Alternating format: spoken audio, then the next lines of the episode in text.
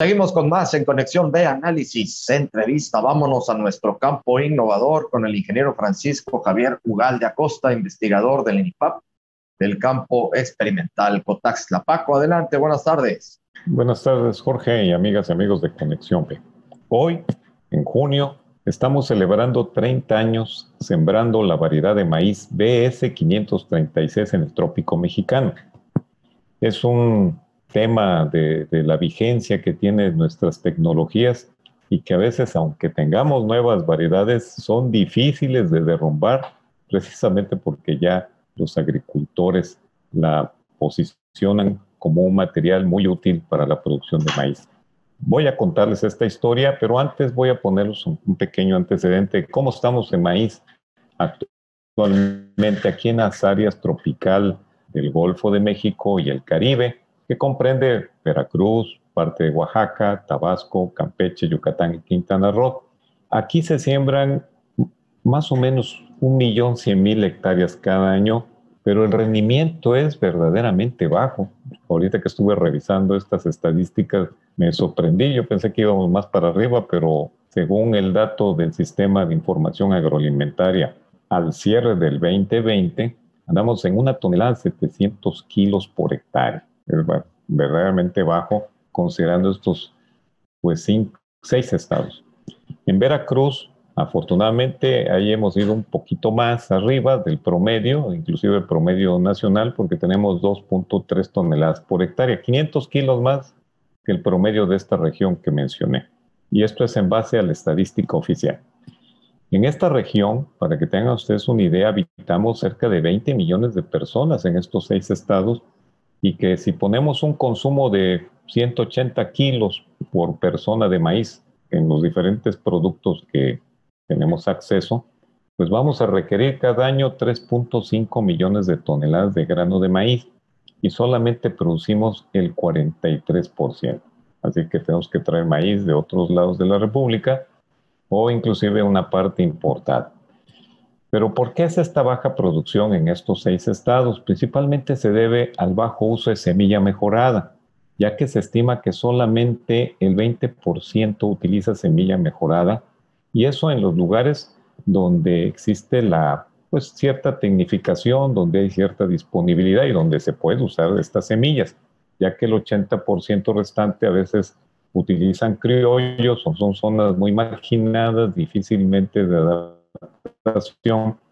y bueno, esto de alguna manera está afectando el rendimiento. Es superficie con financiamiento tecnológico en aquellos lugares donde hay potencial productivo alto y medio, donde se pueden utilizar semillas mejoradas como son los híbridos y en lugares donde se produce considerando una cuestión de alta productividad a media e inclusive baja, podemos usar variedades de maíz que tienen se acomodan más esas condiciones a veces de falta de tecnología o buen suelo.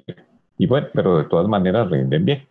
Y es precisamente que hablaremos de una variedad que ha contribuido a mejorar el rendimiento de grano de maíz en zonas con bajo nivel de productividad mediante la siembra de esta nueva variedad, o bueno, en ese entonces, hace 30 años, formada con maíces experimentales, donde está incluido la raza tuspeño opaco, ya después platicaré qué consiste esto y que es nativa de la zona costera tropical de Veracruz.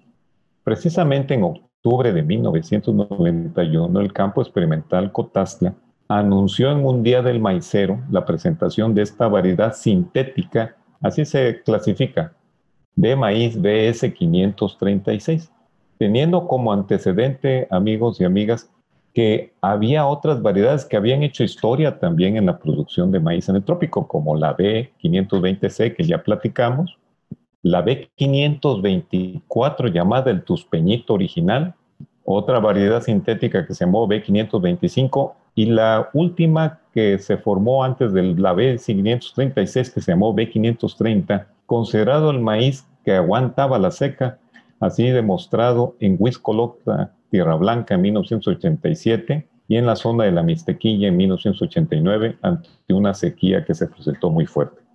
Esta variedad de maíz BS 536 fue diseñada para adaptarse a condiciones de humedad favorables y de temporal errático, o sea, donde llueve poco, trabajo que tuvo ocho años con 33 experimentos y evaluaciones previas a su liberación en 12 estados del país.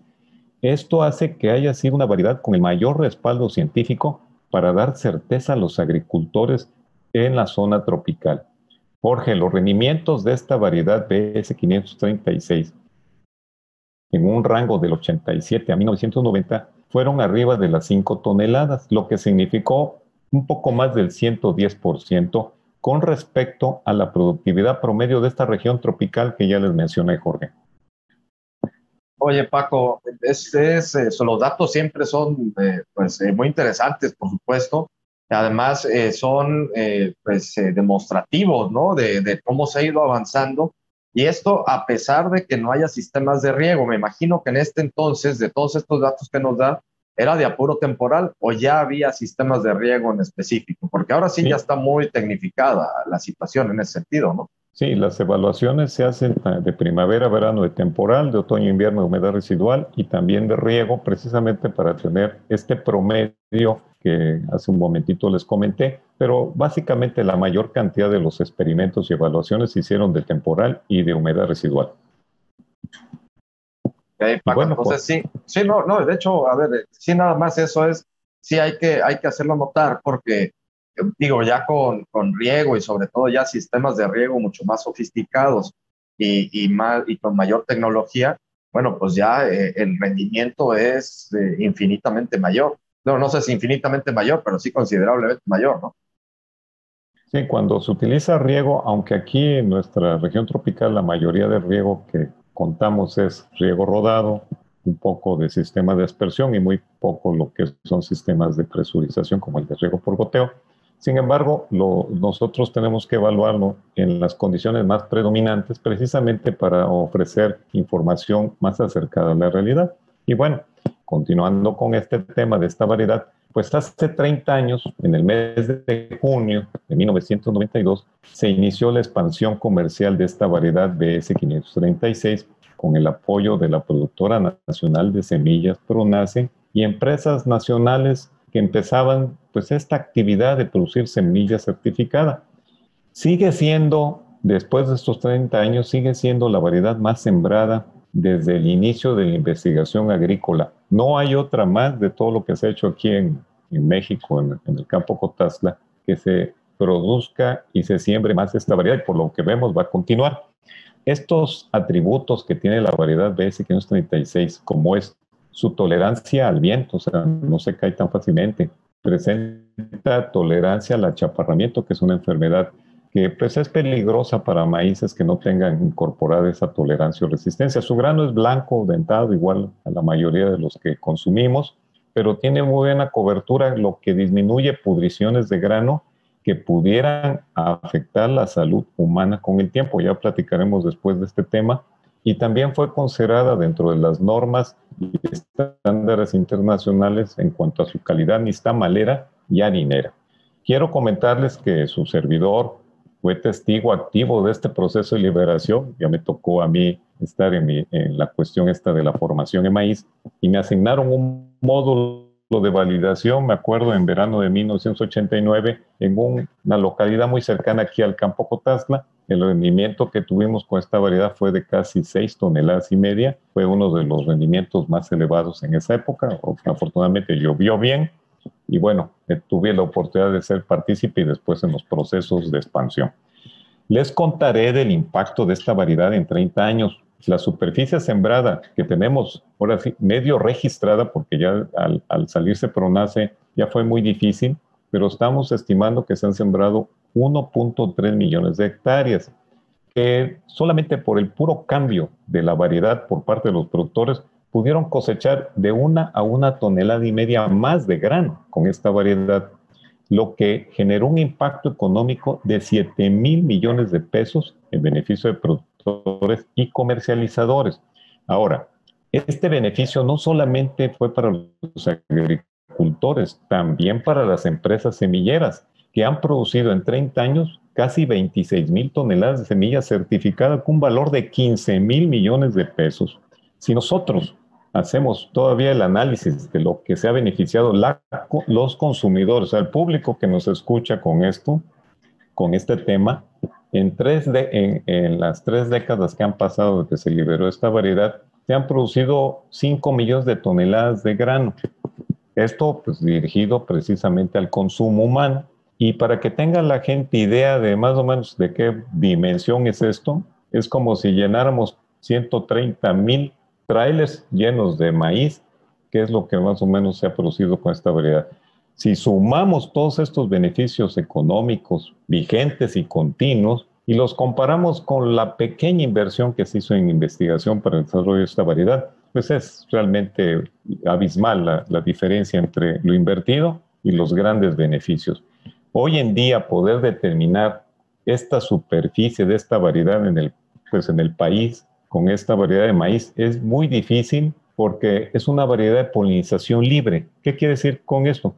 Que el productor puede usarla por varios años sin que se afecte el rendimiento. Esto significa otro ahorro o otro beneficio en ahorro para los agricultores, Jorge.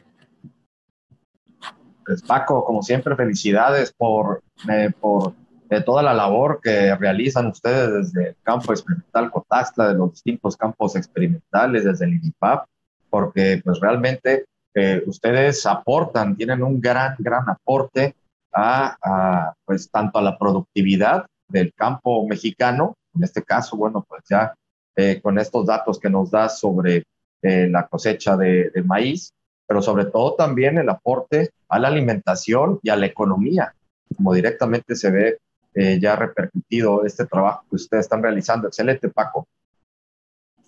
Pues Jorge, pues mi despedida. A 30 años de la liberación de esta variedad de maíz BS 536 se ha convertido en la excelencia de los maíces mejorados en el trópico mexicano. Buenas agrotardes. Excelente, muchísimas gracias al ingeniero Francisco Javier Ugalde Acosta, investigador de NINIPAP del campo experimental Cotaxla en nuestro campo innovador. Vámonos al corte, volvemos con